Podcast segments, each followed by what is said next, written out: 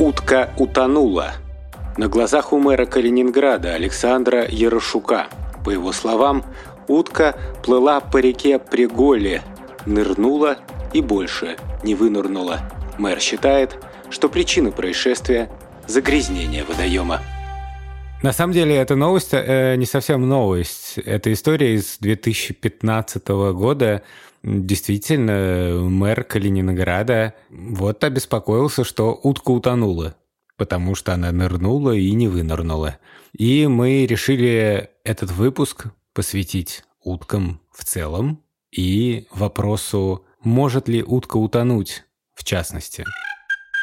Меня зовут Александр Борзенко, я бёрдвотчер, то есть я люблю наблюдать за птицами. А вместе со мной здесь... Ника Самоцкая, я орнитолог, изучаю птицы, обожаю рассказывать о них. Вы слушаете новый выпуск подкаста «Вить увидел», подкаста, где мы рассказываем невероятные истории о птицах, а также где этих птиц отыскать.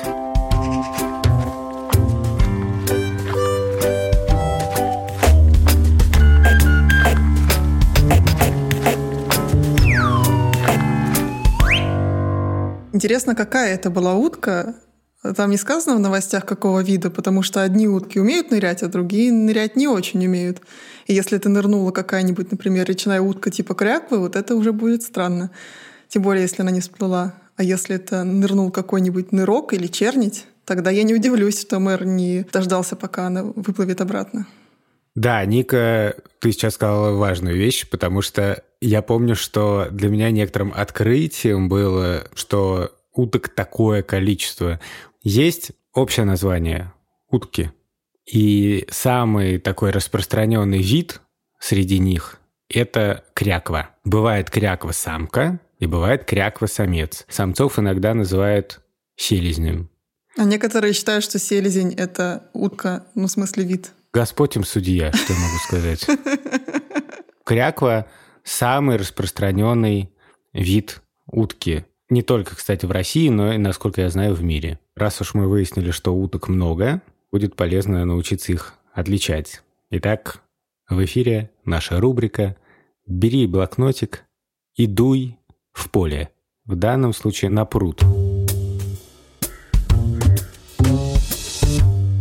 Первое, что нужно выучить, у уток самки и самцы сильно отличаются друг от друга. Так бывает не всегда. Например, если вы попробуете отличить самку полевого воробья от самца полевого воробья, помните, мы во втором эпизоде говорили про воробьев, то, скорее всего, у вас просто ничего не выйдет. Они одинаковые. А вот с кряквами по-другому. И, наверное, именно поэтому самцы и самки кряков получили даже разные названия. Самца часто называют селезнем, а самку кряквой или просто уткой. Селезень в брачном наряде — это очень красивая такая утка с яркой зеленой головой, у него на хвосте такой барашек. Такое завитое, красивое черное перо, отливающее синевой такой металлическим блеском. Вот это все. Называется барашек. Это его красивость такая для привлечения самки. Если посмотреть внимательно на уток, то видно, что самец красивый, с ярко-зеленой головой, с таким белым ободочком, с этим барашком на хвосте. А уточка, она такая более спокойно окрашенная и коричневатая. Если у селезня ярко-желтый клюв, то у утки такой коричневато-оранжевый, блеклый довольно. Она вся пестренькая, коричневая, довольно невзрачная. Это нужно ей, чтобы маскироваться среди сухой травы, кустов, когда она сидит на гнезде, потому что селезню важно привлечь внимание, а утки, наоборот, быть как можно более незаметной. Я могу сказать просто по своему опыту, что когда я стал разбираться, когда я понял, что вообще-то кряква — это не единственная утка, и даже в городах, там, в той же Москве, куча других уток, то с самцами никаких проблем не было. Именно потому, что самцы, они такие все на понтах, в красивых нарядах, выходят.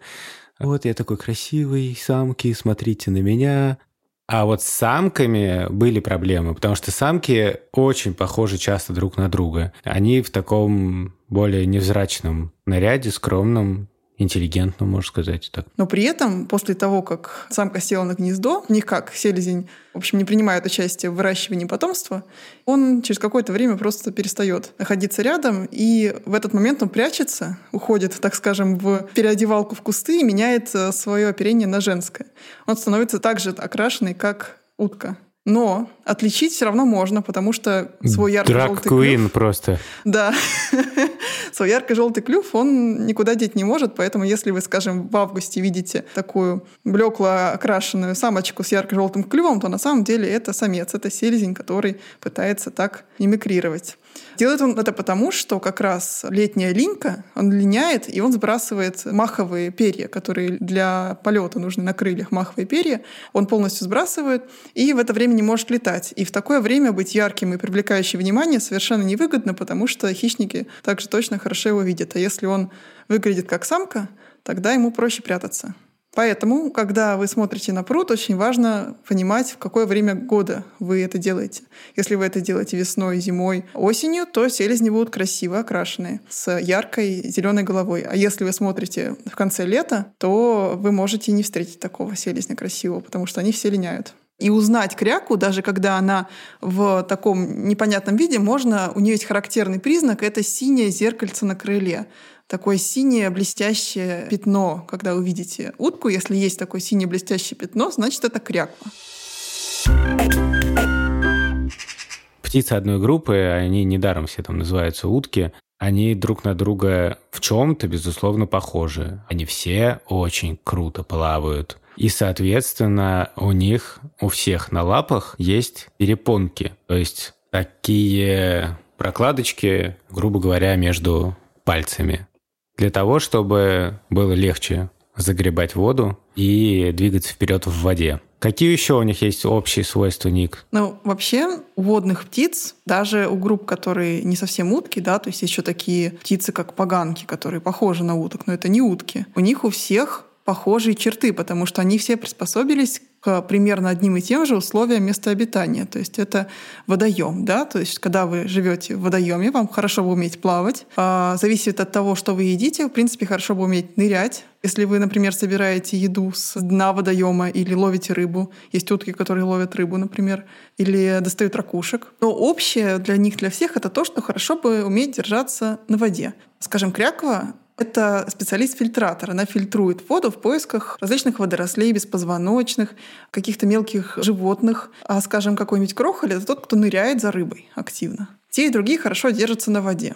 Да, и у них, соответственно, устроены клювы. Да. Вот, например, если присмотреться к большому крохулю, то видно, что у него на конце клюва такой крючочек.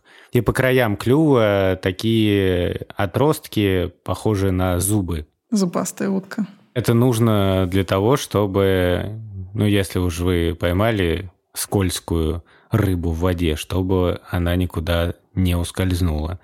А у, кряквы, соответственно, клюв устроен так, чтобы было удобно просеивать, как через сито, всякую мелкую живность из ила и водорослей. Я правильно говорю? Да.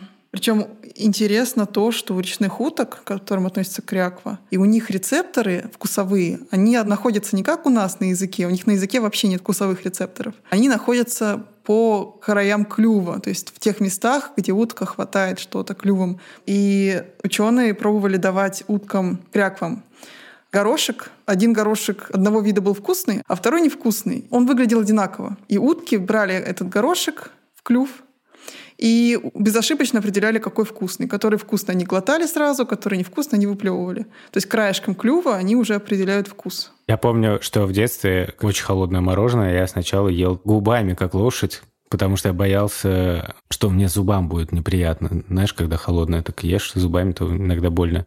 Я ел губами. Но ты не чувствовал его вкус. И поражался, да, что я не могу почувствовать вкус даже такой сладкой вещи, как мороженое, до тех пор, пока я не дотронусь до него языком. Так что если утка домашняя начинает вас клювом аккуратненько, скажем, пальцы ваши щипать, то знаете, она понимает, какой вы на вкус. Для меня было важным событием, когда я встретил хоть какую-то утку, кроме кряквы. И это была утка, которая называется гоголь. реально как великий русский писатель Николай Васильевич Гоголь. И я всем советую поискать такую утку, которая называется черниц, потому что это, наверное, вторая по распространенности утка. А еще у нее есть одно преимущество. Самцов чернити очень легко заметить. Они черно-белые, такие контрастные. Знаете, есть такой йогурт Монто Макс. Мои дети иногда его едят. И они вот реально выглядят как чернить, выглядит как этот йогурт. На воде черно-белую утку отлично видно. Скорее всего, это будет не просто чернить, а хохлатая чернить. У них действительно есть такой хохолок на голове, у самцов он особенно хорошо виден. Правда, не всегда, потому что это нырковые утки, они очень круто ныряют, и иногда, в общем, когда моешь голову, то все волосы как будто корову языком лизнула.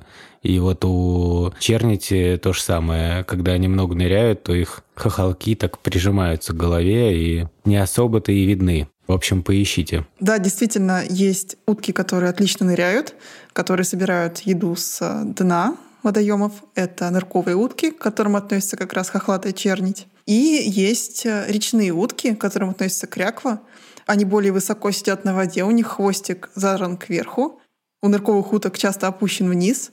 И жирненькие кряквы, они ныряют не очень хорошо, и чаще видно, как они, скажем, если ныряют, то у них попа остается сверху, и так смешно мельтешат лапки.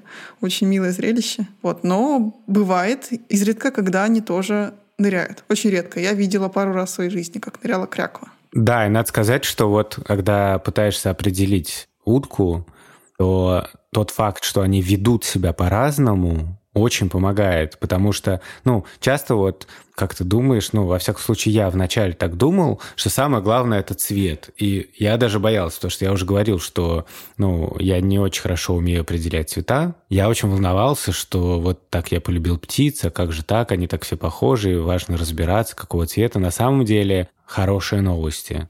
Есть куча разных других признаков. Ну вот, например, утка ныряет полностью или у нее торчит попа. А еще, как утка двигается. И иногда, не знаю, бинокль запотел или просто слишком далеко, или там темный день, смотришь, и бац, утка полностью нырнула. И ты так думаешь, ха-ха, это не кряква, это уже что-то более интересное. Пойду-ка я посмотрю повнимательнее. Иногда на водоемах можно встретить всяких редких уток, которые, например, зимуют. А еще бывают гибриды, и все, и тут можно застрелиться. Вы слышите, детишки, что вам говорит орнитолог?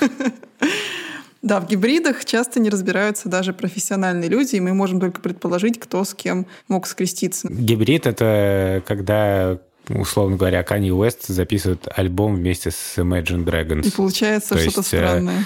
То ли Kanye Dragons, то ли Imagine West.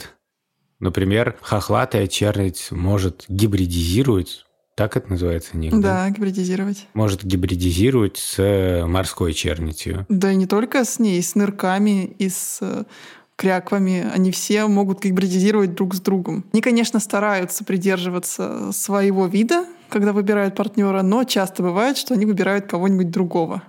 И получаются странные пары. В общем, если вы встретите редкую утку, то постарайтесь ее сфотографировать. Может быть, у вас получится. Утки часто держатся рядом с берегом, и это не очень сложно. Но если у вас не получится, мы все время называем свою рубрику «Бери блокнотик и да в поле». Мы про блокнотик мы не шутим такую птицу, как утка, легко можно зарисовать. И не пугайтесь, если вдруг вам кажется, что вы там плохо рисуете. Я тоже рисую, как э, хохлатая синица лапой. Но э, достаточно зарисовать не всю утку, как там настоящий художник, а схематично изобразить те признаки, которые потом вам помогут в определении. То есть те признаки, которые бросаются в глаза. Ну, например, полоска возле глаза. Вот вы заметили, что у утки вокруг глаза такое белое пятно. Вот вся утка черная, а вокруг глаза белое пятно. Приходите домой, смотрите в книжку и понимаете, что такое белое пятно, например, встречается у такой утки, как турпан. Очень редко, но эти утки зимуют в Москве. У кряков еще есть такая особенность, что их издревле люди одомашили. То есть люди держали уток, выводили разные породы, белых уток, красивых, с разными всякими хохолками интересными. И эти утки нередко сбегали обратно в дикую природу, гибридизировали с дикими кряквами, получались всякие смешные кряквы, которые кусками белые, какие-то желтые, непонятные. Так что если вы видите что-то, что непонятно окрашено и похоже на домашнюю утку, скорее всего, это домашняя утка и есть. Или ее потомок. Если вы услышали, как утка крякает, именно звук кряк-кряк-кря, то это значит, что перед вами точно кряква, потому что название кряква как раз такое звукоподражательное. Оно возникло от этого крика кряквы. Кря-кря. Да, но не все утки на самом деле крякают. Более того, никакие другие утки не крякают, только кряква. Поэтому если вы видите летящую утку, и она крякает, значит, это точно кряква безошибочно. Утки издают на самом деле самые разные звуки, но вот, честно говоря, по своему опыту я могу сказать, что утки не те птицы, которые определяешь по голосу, потому что обычно утку видно. И я лично с трудом запоминаю голоса именно уток. Ну, потому что это не какая-то там мелодия ярко выраженная, а именно какой-то такой звук. Послушайте, например, какие звуки издает самец черка-свистунка.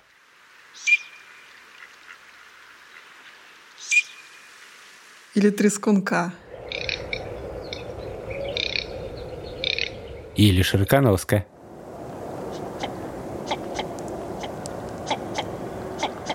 А вопль свизи какой классный. Как резиновая уточка.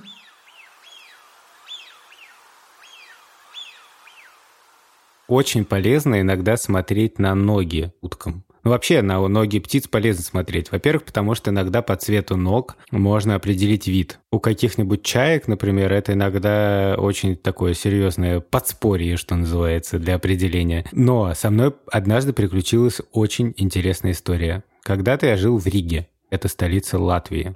И я уже абсолютно полностью шарахнулся на птицах, бегал за ними как сумасшедший. И зимой я поехал в парк, я знал, что там пруды не замерзают. И там есть речка небольшая между прудами, и там очень много кряков. И я надеялся, что я среди этих кряков встречу какую-нибудь утку поинтереснее. Но никого такого не нашел, но я стал внимательно смотреть на крякв и заметил, что у одной кряквы на лапе кольцо. И я понял, что это кольцо всевластия. И ты понес его на гору Арудруин?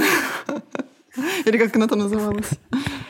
В Мордор, короче, в огненную гору, да. Ну так вот, и я сфотографировал это кольцо так, чтобы были видны цифры и номера на этом кольце. Прихожу, увеличиваю, а там было написано «Стокгольм». И к тому моменту я уже знал, зачем птиц кольцуют, зачем им вешают кольца и что с этими кольцами делать. Если вы вдруг встретили птицу с кольцом, старайтесь рассмотреть то, что написано. На утках это, скорее всего, номер, может быть, несколько букв, может быть, какое-то слово. Но чаще всего на утках это просто несколько цифр. И если вам удалось их рассмотреть, запишите их в блокнотик или еще лучше сфотографируйте утку так, чтобы было хорошо видно кольцо. И вообще любую птицу. И запишите, где вы встретили птицу, когда, какое число, какой парк, допустим. И отправьте все это в Московский центр кольцевания. Его адрес очень легко гуглится. И специалисты по этому номеру смогут определить, где была кольцована птица, где она раньше встречалась.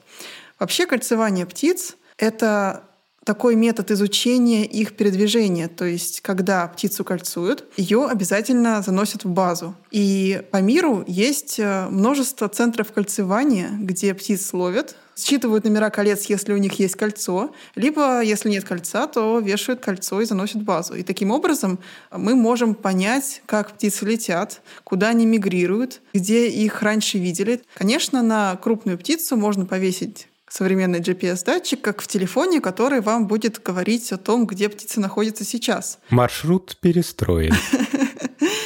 Но такие устройства, как и телефон, они довольно тяжелые для птиц, то есть можно только на очень крупную птицу повесить, и это довольно дорого. То есть вот у меня собственный телефон появился, когда я уже училась в школе. Вот. Представьте, когда он должен появиться у птицы. А представьте, вот ваши родители купили вам телефон, да, а, скажем, у людей, которые кольцуют птиц, таких птиц несколько тысяч в неделю. И все такие, купите телефон, купи мне передатчик, да. Но гораздо проще заказать много-много колец и этими кольцами птицу кольцевать. Если вы отправите номер кольца, например, угоря, в Московский центр кольцевания, то вам там еще и расскажут, что это за птица, в каком году была кольцована, где видели, как она летает. То есть вы можете еще узнать про свою птицу. Тебе про твою птицу ничего не ответили? Мне про мою птицу ответили, причем очень подробно. И это такая система, да, что в благодарность за то, что ты передаешь данные о птице, которую ты встретил, да, потому что для ученых это самое важное, тебе ничего не платят, тебе платят информацией, да, тебе все рассказывают. Оказалось, что вот эта утка, которая вообще ничем не отличалась от обычных рижских уток, оказывается, она островитянка. Ого. Она была окольцована на острове Готланд. Здорово. Это остров, который принадлежит Швеции.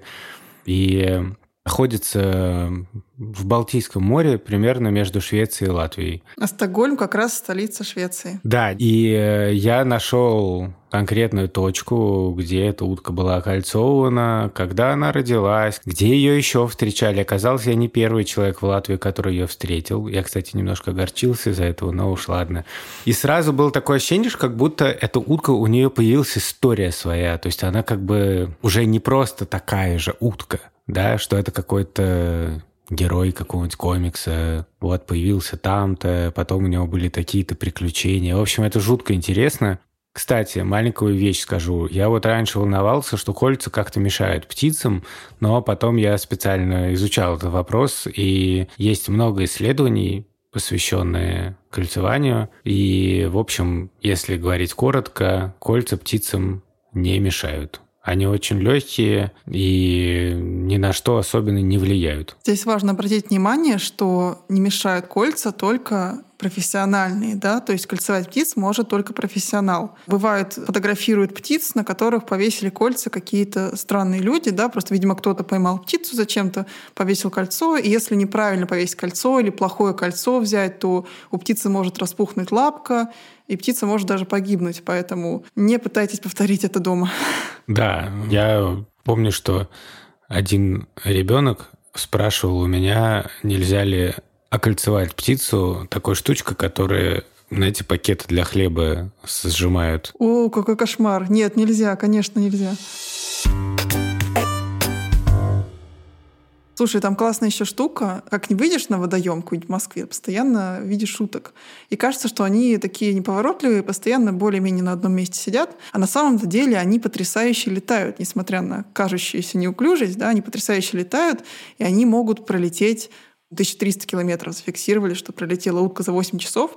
Это примерно 160 километров в час. Это не, каждая, не каждый день в машине ты так разгонишься, как утка летает. Ну да. Мы с детьми часто ходили смотреть за утками к Новодевичьему монастырю. Это в Москве есть такой очень красивый монастырь, и рядом с ним пруды. И там много уток. И, кстати, там есть не только кряквы, но и такие утки, которые называются огори. Огори очень интересные утки, они рыжего цвета, и они водятся в Москве и немножко в Подмосковье, хотя на самом деле они здесь не водились никогда. Они вообще-то так называемые земляные утки, и они любят места, где много степей. Ну, например, там Астрахань, Калмыкия и все такое. Но в Москве они появились искусственно, их завезли. Сначала они жили только в зоопарке, постепенно стали из зоопарка выбираться. Ничего не постепенно, совершенно четко есть дата. 1948 год. Подросшим птенцам перестали подрезать перья. 65 лет назад первая утка загнездилась. 65 лет назад первый огорь. Первый огорь загнездился в городе. Давным-давно. И с тех пор на них нет управы. Да. И теперь это просто такой городской московский вид. Гнездятся они на чердаках домов. Они иногда в природе гнездятся на скалах. И так же, как голуби, про которых мы вам рассказывали в первом выпуске, они решили, что городские постройки, городские дома — это вполне себе ничего так скалы и чердаки, вполне себе ничего так норы. И можно гнездиться там. Да, ну, в общем, мы ходили на пруды около Новодевичьего монастыря. И самое крутое, что на этих прудах можно было иногда действительно смотреть на настоящих утят. Это всегда очень мило и здорово, и они действительно плавают и ходят гуськом за своей мамой. Это очень важно на самом деле. Да. Потому что, вот скажем, Если понаблюдать, как ведут себя цыплята с курицей, да, они бегают такой гурьбой за ней. А утята всегда идут гуськом. Почему? Потому что утятам очень важно следовать за матерью. Потому что если они не дойдут до водоема, то они погибнут. А цыплят курица ведет недалеко. То есть она идет, скажем, по полянке, да, она может направо пойти, налево пойти. Это не очень важно, потому что она по пути собирает какую-то еду, что-то им показывает. А утка целенаправленно, поскорее, как можно скорее, после вылупления ведет своих утят к водоему, потому что только там они могут выжить. Но уже там, конечно, они разбредаются могут плавать гурьбой, могут гоняться друг за другом, то есть уже не идут гуськом, как по земле. А вот то, что у многих уток, в частности у кряков, белые попы, это для того, чтобы утята видели издалека, потому что я знаю, что такая система есть у оленей. У олених белая попа, чтобы она светила как фонарь, и оленята бы ее видели издалека. Это сложный вопрос, потому что утята, в принципе, будут идти за тем, что они увидели вскоре после вылупления. Первое, что они увидели, вылупившись, то они принимают за мать. Поэтому даже если бы у утки была зеленая попа, они бы все равно за ней шли. Да, суть в том, что если птенцы водоплавающие какой-нибудь птицы, ну той же утки, вылупятся, и сначала увидят не утку, маму свою, а какого-нибудь человека, то они будут считать, что вот этот человек это и есть их мама.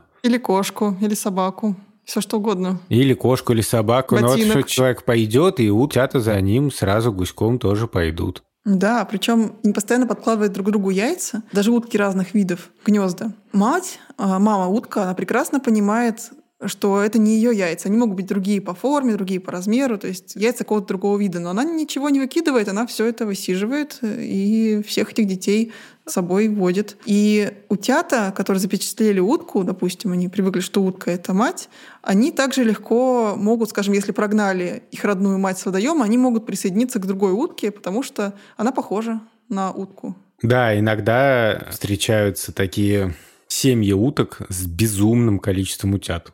Прямо несколько десятков утят у одной утки. И все такие, ой, это все ваши, какая вы молодец. А на самом деле, ну, это из разных семей утята. Но, правда, эта утка действительно молодец, она обо всех заботится. Ну, как скажем, она прогнала оригинальных родителей. Они же, когда выводят детей, они очень агрессивные, особенно на угоре, они начинают всех прогонять. То есть какая-нибудь утка опоздала со своим выводком, пришла к э, водоему, а там уже какая-то семья, ее прогнали, а утята не могут уйти, они же маленькие еще, они остались, и они присоединяются к другой семье. Да, ну и страсти у этих уток. Один из самых лучших периодов, когда можно начать наблюдать за утками, это зима. Потому что зимой утки сбиваются в большие стаи, ищут водоемы, которые не замерзают, и за ними удобно наблюдать. Кстати, в это время часто уток подкармливают, и мы как раз хотели ближе к концу нашего выпуска чуть-чуть про это поговорить, потому что очень многие говорят, что уток ни в коем случае нельзя кормить хлебом, а именно хлебом уток чаще всего и кормят. Ник, ты что-нибудь знаешь про это? Потому что Дело в том, что я встречал самые разные мнения. Одни организации говорят про то, что ни в коем случае нельзя кормить уток хлебом, это жутко вредно. А другие организации, вполне себе уважаемые достойные, говорят, что ну, ничего страшного не будет, если покормить утку хлебом. Ну, в принципе, хлеб не самая полезная еда даже для людей. То есть там полным-полно всяких разрыхлителей, стабилизаторов и прочей вот штуки в каком заводском хлебе. Уток совершенно точно нельзя кормить черным хлебом ферментированным. Уток совершенно точно нельзя кормить всякими чипсами солеными, нельзя кормить э, заплесневелым, испорченным хлебом и вообще заплесневелыми продуктами. Кто отдаст утки чипсы? Просто покажи мне такого человека, который Ты отдаст чипсы смеяться. утки. Очень многие, к сожалению. Кормить хлебом уток лучше не стоит, потому что уток кормят хлебом очень-очень много людей. Как небольшой кусочек питания хлеб, э, белый высушенный хлеб, он может и не принести вреда. Но если утка ест хлеб постоянно, если она зависит от подкормки человеком, то она, во-первых, у нее создается впечатление, что она наелась, хотя в хлебе довольно мало питательных веществ. Мало витаминов, да, мало белка, вот, и фактически это такое забивание желудка. Во-вторых, хлеб ферментируется у них в желудках, бродит, и это может привести к отравлению. И если утка питается хлебом постоянно, то она начнет болеть. Ну, в общем, грубо говоря, это как фастфуд. Как если да. ты один раз ходишь и съешь чизбургер, то ничего страшного, если будешь каждый день вместо обеда есть такой фастфуд, то твое здоровье сильно пострадает и довольно скоро. Да, но, к сожалению, для уток в той же Москве фастфуд — это практически вся зима. Очень много людей кормит уток хлебом. И просто не стоит э, добавлять себя в это число. Лучше сварить им гречки. Не соленой, не сахарной, просто гречки, высыпать на берег, они выйдут, поедят. Да, вообще утки любят всякие каши. Я иногда еще кормлю уток кукурузой. Они тоже вполне уважают кукурузу. Правда, есть такая проблема, что в тех местах, где утки прямо очень сильно перекормлены хлебом, они на другую еду, к сожалению, уже не обращают внимания. Но, в общем, нужно, в общем, как-то стараться.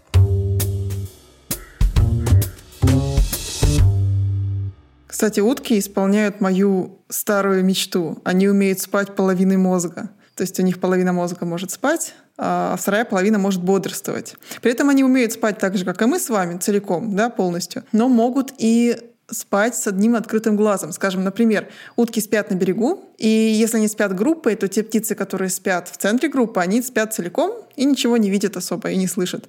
А те утки, которые спят на периферии, то есть по краям этой группы, они одним глазом смотрят, но при этом они все равно спят половиной мозга, но половиной мозга не спят. И этот глаз, он смотрит, соответственно, в сторону, возможно, приближающегося врага, или, если, скажем, это бабушка с батоном, то в сторону нее.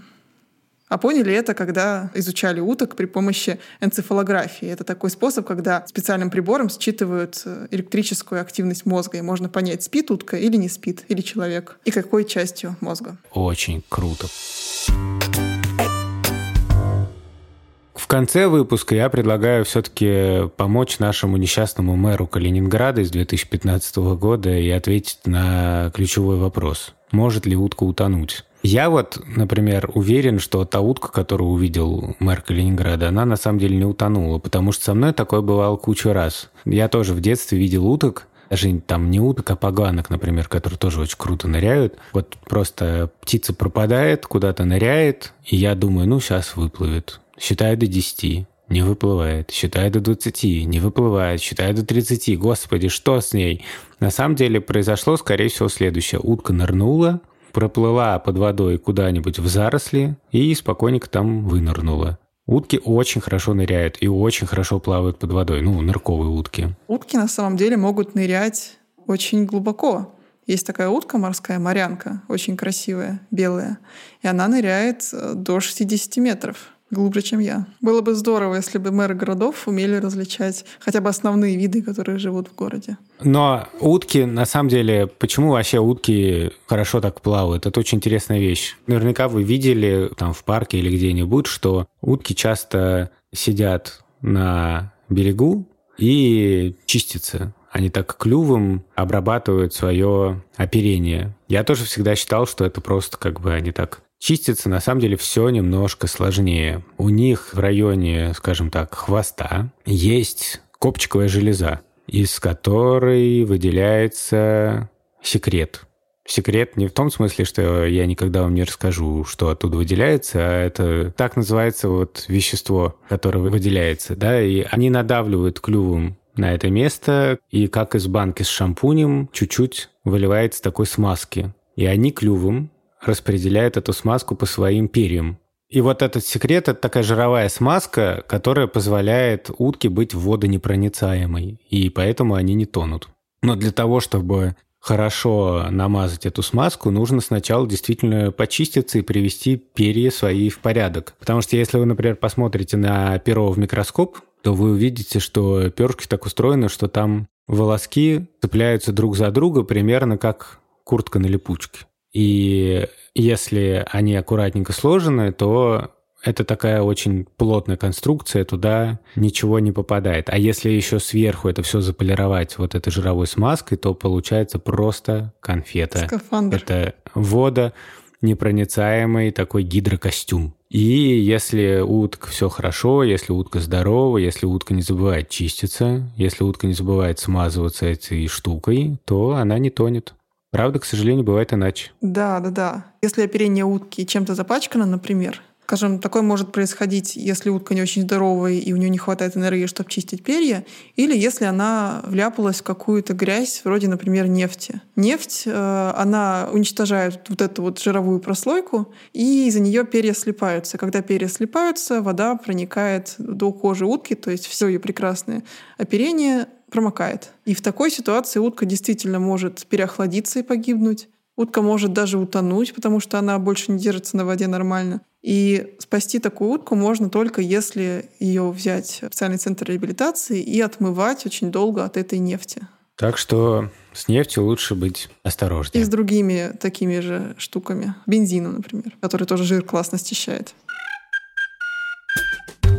На этом мы заканчиваем наш выпуск про уток. Надеюсь, вам понравилось. Пожалуйста, пожалуйста, сходите куда-нибудь, посмотрите на уток. Фотографируйте и мы будем их. ужасно рады, если вы пришлете свои фотографии или рисунки. По рисункам мы можем даже помочь вам определить, кого увидели. Да, если вдруг у вас возникнут вопросы. Меня зовут Александр Борзенко. Всем большое спасибо, всем, кто слушает наш подкаст. Всем счастливо и пока. До следующего выпуска. Я Ника Самоцкая. Желаю вам отличных прогулок.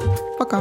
Мы благодарим тех людей, которые помогают нам выпускать этот подкаст. Это наш редактор Сережа Дмитриев, звукорежиссер Дима Гудничев, фактчекер Полина Семенова, расшифровщик Кирилл Гликман и выпускающий редактор Лиза Марантиди. Музыку к подкасту написала Кира Вайнштейн, а обложку нарисовала Вера Хохлова. Спасибо.